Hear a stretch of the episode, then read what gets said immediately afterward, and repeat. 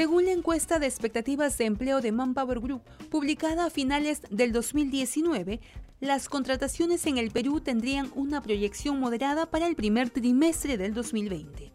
Además, según el INEI, entre julio y septiembre del 2019, el empleo disminuyó hasta un 9.4%, es decir, alrededor de 84.300 personas perdieron sus puestos de trabajo, siendo el sector juvenil el principal afectado. Para este nuevo año, el panorama en el sector empleo presentaría una perspectiva positiva, y es que según estudios de apoyo consultoría, el empleo formal de la empresa privada crecerá este 2020 en 2.2%. Esta proyección de empleabilidad se reflejaría en los tres primeros meses del presente año y los sectores con mayor oferta de trabajo serían los de administración pública, transporte, educación y servicios públicos. Si quieres saber qué pasará con el empleo en el Perú este 2020, no te pierdas RTV Economía. Muy buenos días amigos de la República, bienvenidos a un nuevo programa de RTV Economía. Les saluda Magda Quispe, editora de Economía del diario La República y los acompaño a través de este espacio de lunes a viernes a las 9 de la mañana. Como ya hemos escuchado en nuestro video introductorio, el día de hoy vamos a hablar sobre cuáles son las perspectivas para la generación de empleo para este primer trimestre del 2020. Antes, Cambio Seguro, casa de cambio digital registrada en la SBS. Cambia dólares y soles por internet de manera fácil y segura. Usa el código promocional y obtén un descuento en tu primera operación. Cambio seguro, fácil, económico y súper seguro. Muchas gracias a nuestro auspiciador. Ahora nos vamos a la pregunta del día. ¿Cuál es la situación del empleo para los primeros tres meses del 2020? Envíenos sus consultas, dudas que ustedes están viendo en pantalla a través de nuestras redes sociales, Facebook, Twitter, Instagram, YouTube, que las vamos a absolver aquí en vivo.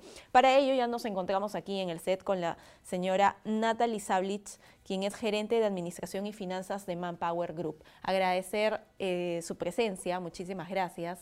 Gracias por invitarme, Magda. Eh, la primera consulta sería, ustedes han hecho un estudio como Manpower Group para eh, las perspectivas para el primer trimestre de este año. ¿Cuáles son los resultados? Sí, mira, este es un estudio que se viene haciendo eh, todos los años, más de 20 años. Este, este estudio se hace a nivel mundial. Trimestralmente le preguntamos a las personas encargadas de recursos humanos les decimos cómo prevé que se comportará su empresa particular en la que están trabajando eh, el siguiente trimestre, que en este caso sería el primer trimestre del 2020, en comparación al trimestre anterior, que en este caso sería el cuarto trimestre del 2019. La pregunta solamente le preguntas si es que va a aumentar planilla, va a disminuir planilla o no va a hacer nada con la planilla y es un poco medir la temperatura de cuáles son las expectativas del siguiente trimestre. En este caso se hizo la pregunta a esos más de 700 empleadores a nivel nacional y se respondió que el 14% pensaba incrementar planilla, hay un 9% que piensa disminuir planilla. Nosotros tomamos esas cifras y llegamos a un 5% de expectativa neta de empleo. O sea, hay, hay 5% de empleadores que piensan contratar planilla. No nos dicen si uno o 100 trabajadores, pero piensan contratar. Entonces, en, resumen, es positivo, pero bastante moderado. ¿Y en qué sectores generalmente se va a crear ese empleo? Mira, los, sectores que nos han salido eh, en la encuesta como sectores más dinámicos son transporte y servicios públicos que se ven como uno. Eh, administración pública y educación, y banca, finanzas, seguros y bienes raíces, que es un sector bastante sólido, siempre está liderando las, las, encuestas, las encuestas de expectativa de empleo. ¿Y cuáles son los sectores que se generará menos empleo o que de repente no van a demandar ¿no? trabajadores? La, ah, existen dos sectores que están en crecimiento negativo, que piensan, son más las empresas que piensan disminuir que las empresas que empiezan a incrementar planilla. Es minería por un lado, que piensa de crecer 1% en expectativa neta de empleo y 4% agricultura y pesca. Ahora, lo de agricultura y pesca se puede explicar por, por la temporada, ¿no? Este, sabemos que el último trimestre hay pesca en choveta y, y, por ejemplo, ya desde el 15 de enero ya no se puede, ya entramos en veda nuevamente, ¿no? ¿Y cuáles son las recomendaciones, en todo caso, para aquellas personas que están en busca de empleo? ¿Cómo ha sido el año pasado? ¿Cuáles son las perspectivas también para el resto del año? No tengo información sobre el resto del año. Sí te puedo comentar un poco cómo ha sido el año pasado. El año pasado, lamentablemente, ha sido un año que durante varios trimestres ha venido marcado por una incertidumbre política, eh, por una guerra de poderes que ha hecho que de alguna manera los empleadores sigan creciendo, pero siempre de una manera muy cauta. ¿No? y las, los sectores líderes como una minería que podrían estar liderando los, los, los, sectores que más demandan por la cantidad de proyectos que hay en cartera, eh, no han permitido que se pueda, se pueda crecer. ¿Hablamos en generación de empleo solamente Lima, en regiones también cómo va? Estamos hablando en Lima y en regiones también. Lima siempre es muy sólida, viene creciendo eh, todos los trimestres, de hecho este, este trimestre también planea crecer 12%. 12% de los empleadores dicen que van a contratar más personal. Y también Arequipa está liderando las intenciones, que es bastante bueno porque sí se viene recuperando porque tuvo varios trimestres malos por el tema de sus proyectos eh, con, dificultad, ¿no? los proyectos mineros con dificultad. Ahora, si a finales del trimestre del año pasado hubo, tuvimos Perumín, eh, eso seguramente ha ayudado a que se reactiven y, se genere un clima positivo para la generación y la creación de empleo. Justo hablando sobre eh, la generación de empleo del año pasado, eh, el Ministerio de Trabajo, y hoy lo hemos sacado en el diario, se registró una caída en cuatro sectores, en manufactura, en, en transporte y comunicaciones, ¿no? ¿Qué va a pasar con estos sectores para este año? ¿Se va a repetir la misma situación o mejoraría? Esperemos que no. De hecho, manufactura tuvo un año muy duro el año pasado, mm. eh, tuvo crecimientos negativos y eso eh, impactó en, la mano de obra. Pero lo que hemos visto para este trimestre es que sí viene creciendo y recuperándose. De hecho, ha sido una de las sorpresas. El, sector manufactura piensa contratar más personal. Por el lado de, por el lado, aparte de manufactura, me preguntabas por la industria, este, transporte y comunicaciones. Transporte y comunicaciones. Eh, es curioso porque también es otro de los empleos, es otro de los, de los de los sectores que van a crecer este año, seguramente por estar tan reprimidos el año pasado. ¿no? Vemos que existe mucha inversión para temas de infraestructura de redes o de inversiones en TI que van a, a, impactar en ese sector y probablemente empiecen a contratar más. Esto como intención. Ahora, el crecimiento económico va de la mano de la generación de empleo. Sí. Y para este año eh, los estimados del MEF es de un 4%. ¿Ello cuánto implicaría en generación de empleo? No, no necesariamente está relacionado porque depende de, qué sector se realiza y cómo está compuesto. ¿no? Eh, Ahora, me menciona que la minería sería uno de los sectores que decrecería este año en la generación de empleo, en este primer trimestre, de acuerdo al resultado de Manpower. Sí. ¿no? Eh, ¿Qué va a pasar ahí? Una de las constantes críticas es que este sector demanda empleo súper especializado, o sea, no es un gran generador de empleo. ¿Qué va a pasar ahí? ¿Cuáles son las perspectivas en este sector? Genera, este, este sector genera empleo efectivamente centralizado, pero a la vez, cuando hay proyectos grandes, genera empleo alrededor en las comunidades y emplea servicios de comedores, transporte. No solamente vemos esos no, esos eh, pospuestos o posiciones mineras netas, sino se genera una serie de servicios alrededores, alrededor. Entonces, realmente sí es importante trabajar en la confianza para que los proyectos de minería se reactiven y podamos sentir que vamos a tener un mejor, este, un mejor, una mejor perspectiva del 2020, me parece clave. Ahora, la encuesta también abarca otros países, ¿no? ¿Cómo vamos a estar, eh, este, cómo ven los ¿Cómo ve la generación de, empleo en otros países? En otros países, eh, a, nivel mundial, si que nos queremos comparar, Colombia está muy por encima, está por encima de nosotros en la región, que es un gran repunte porque venía muy mal en los últimos años Brasil, pero sin embargo estamos en el promedio del resto de países de la región. Ahora, para nosotros este 5% es bastante bajo, porque hay que tomar en cuenta que esta, esta encuesta se tomó después del 30 de septiembre a mediados de octubre, fines de octubre. Entonces, esto claramente va a impactar en las expectativas de, algunos de los sectores, ¿no? que dependen más de, una, de una estabilidad política. Eh, en ese sentido, el 5, este 5% es el más bajo de los últimos probablemente 10 años, a excepción de los que se dieron a finales del 2017, que también fueron resultados muy bajos porque también estábamos pasando por una crisis política importante.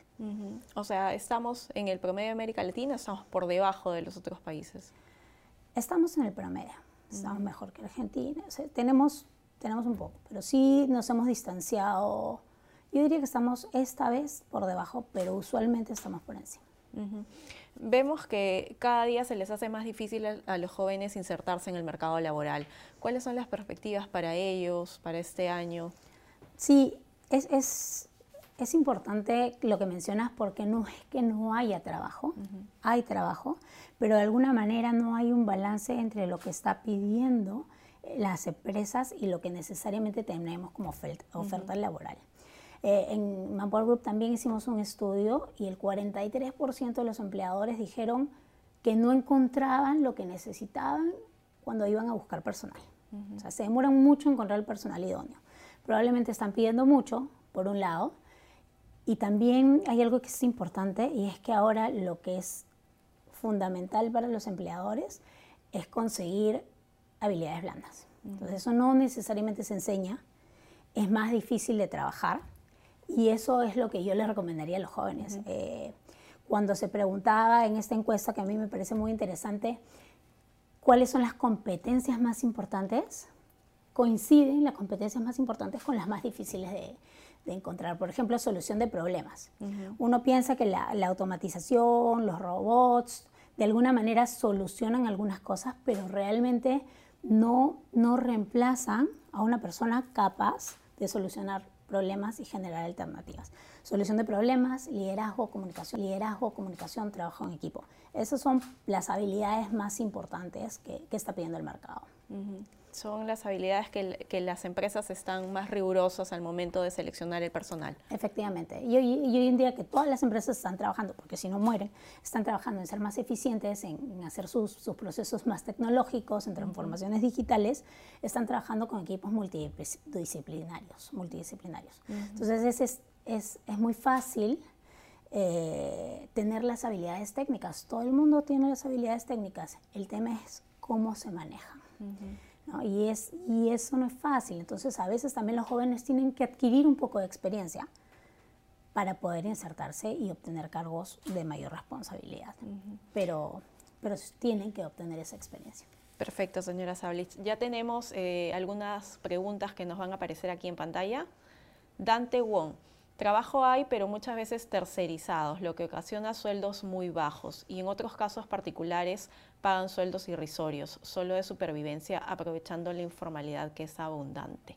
¿Qué comentario nos podría dar a, ese, a esa opinión? Sí, en realidad mi opinión es que el problema va más por la informalidad que, que, por los trabajos tercerizados, porque muchas veces esos trabajos eh, tercerizados son formales y, vienen con todos los beneficios de ley. Pero sí, claramente el, principal problema del país es la informalidad, ¿no? porque cuando hablamos de empleo formal estamos hablando del 30% del empleo y hay un 70% que en verdad no tienen estabilidad, que no tienen derechos, que trabajan una semana, entonces ese es el principal problema que tenemos.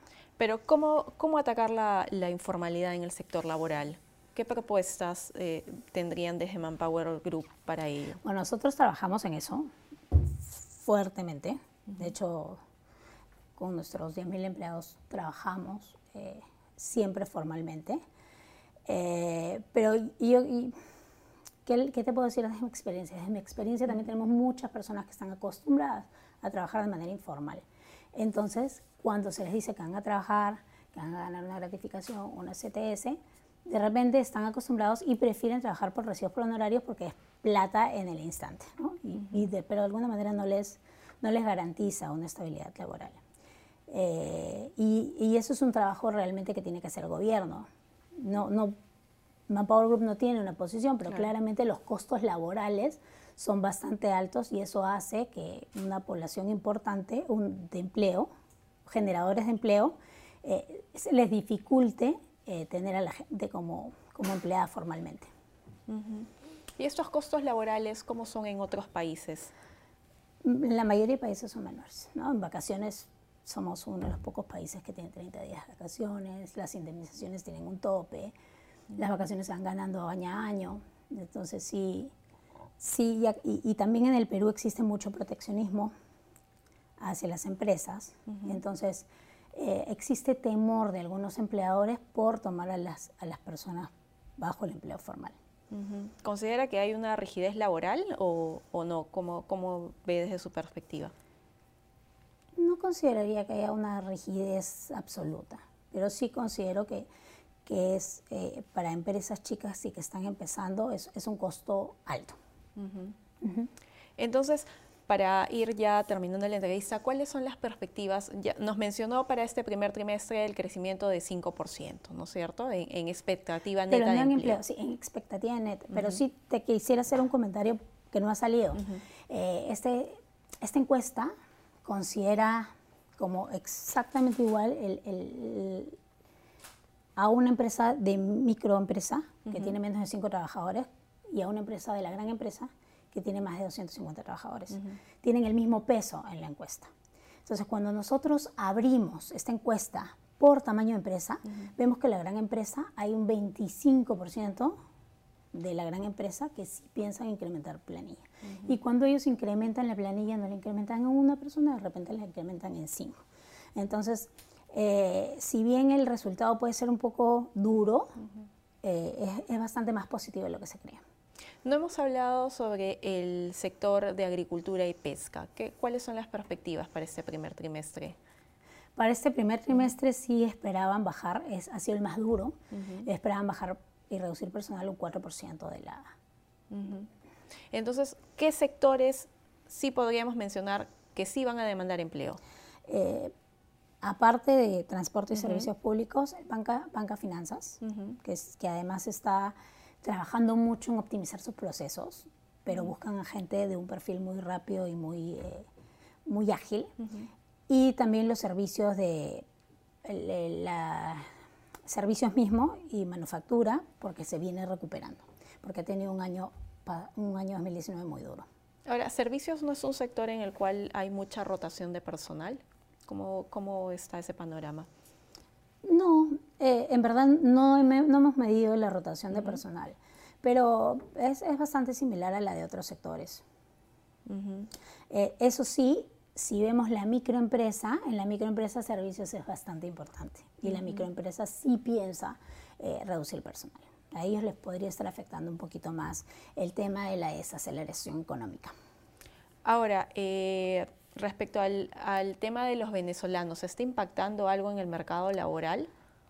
¿En el tema de los sueldos? Impacta poco el mercado formal. El mercado informal sí lo, está impactando, pero el mercado formal todavía no lo impacta con fuerza. Pero claramente eh, es, una cantidad importante de personas que han entrado a trabajar y sí están afectando en nivel de servicio, en, salarios que están dispuestos a obtener menos. Entonces sí no lo tenemos medido, pero sí viene a impactar un poco. ¿Y en el mercado formal en qué sectores se demandan generalmente venezolanos?